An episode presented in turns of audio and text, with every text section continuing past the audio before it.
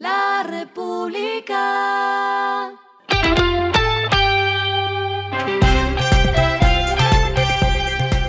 Al final de la jornada, esto es lo que debes saber sobre el comportamiento de los negocios, las finanzas y la economía. Las movidas de hoy fueron.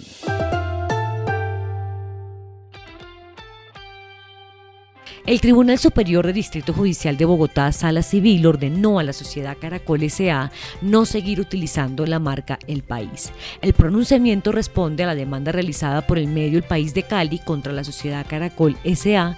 por el uso no autorizado de El País. Caracol S.A. usó esta marca a través de diferentes publicaciones como en la campaña Elecciones 2022 El Gran Reto, donde promovió actividades en el marco de las elecciones mencionadas, uso que se extendió en otras ocasiones y cadenas radiales de propiedad de la empresa demandada.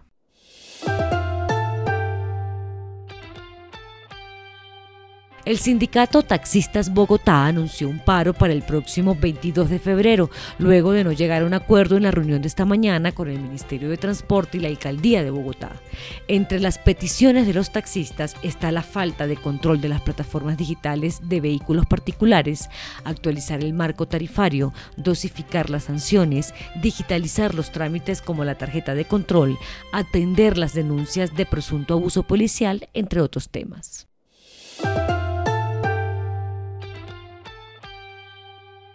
Pese a los anuncios del gobierno nacional de no permitir la exploración y explotación de hidrocarburos, Canacol Energy anunció tres descubrimientos de yacimientos de gas en sus operaciones en el Caribe colombiano. Se trata de los pozos Dividivi 1, Saxofón 1 y Chimela 1, en los que encontró arenas contenedoras de gas. Lo que está pasando con su dinero.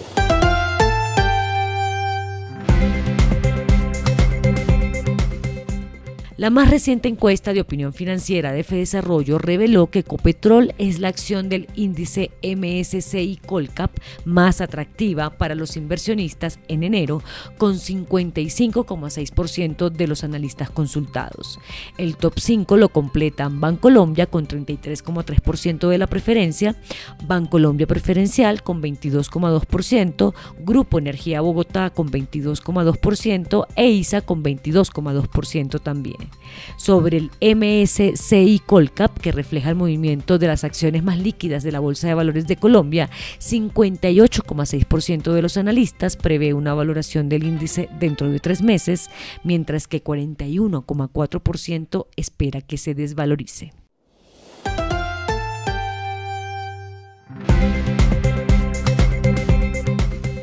Los indicadores que debe tener en cuenta. El dólar cerró en 4.551,02 pesos, bajó 80,62 pesos. El euro cerró en 4.947,41 pesos, bajó 66,80 pesos.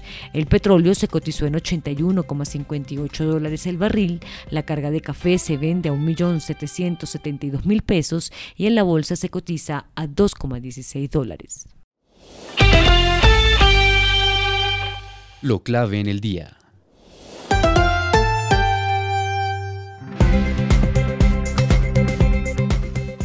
La Agencia Nacional de Hidrocarburos informó que en noviembre del año pasado la producción de petróleo en Colombia creció 3,11% anual hasta los 771.008 barriles promedio por día.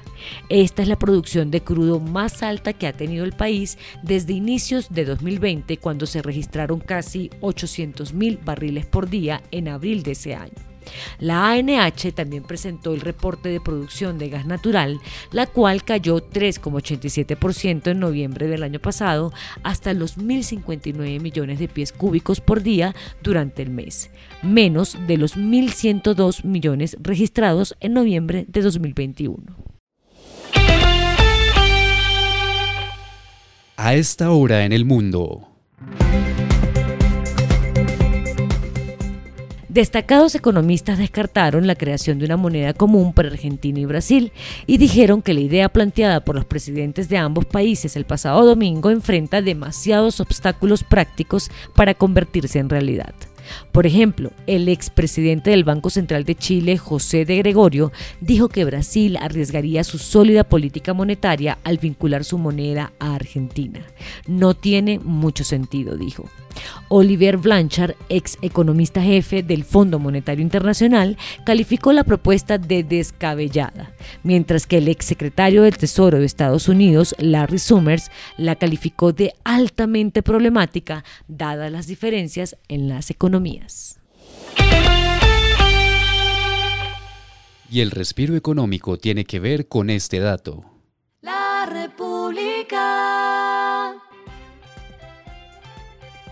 Trabajar desde casa está ahorrando a los viajeros en todo el mundo 72 minutos al día en promedio, tiempo que dividen entre sus trabajos, el ocio y el cuidado, según mostró un nuevo estudio.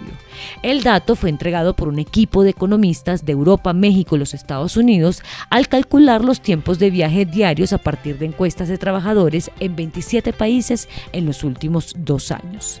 Al tener en cuenta a aquellos que nunca trabajaron de forma remota en ese periodo de tiempo, los economistas estiman que el trabajo desde el hogar ahorró alrededor de dos horas de tiempo de viaje por trabajador a la semana. Eso se reducirá a la mitad después de que termine la pandemia, dado los planes de los empleadores para traer de vuelta el personal, dicen los investigadores.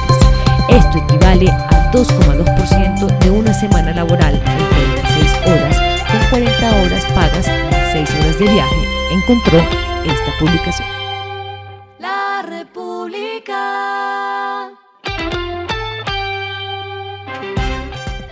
Y finalizamos con el editorial de mañana. La moneda única latinoamericana es una quimera.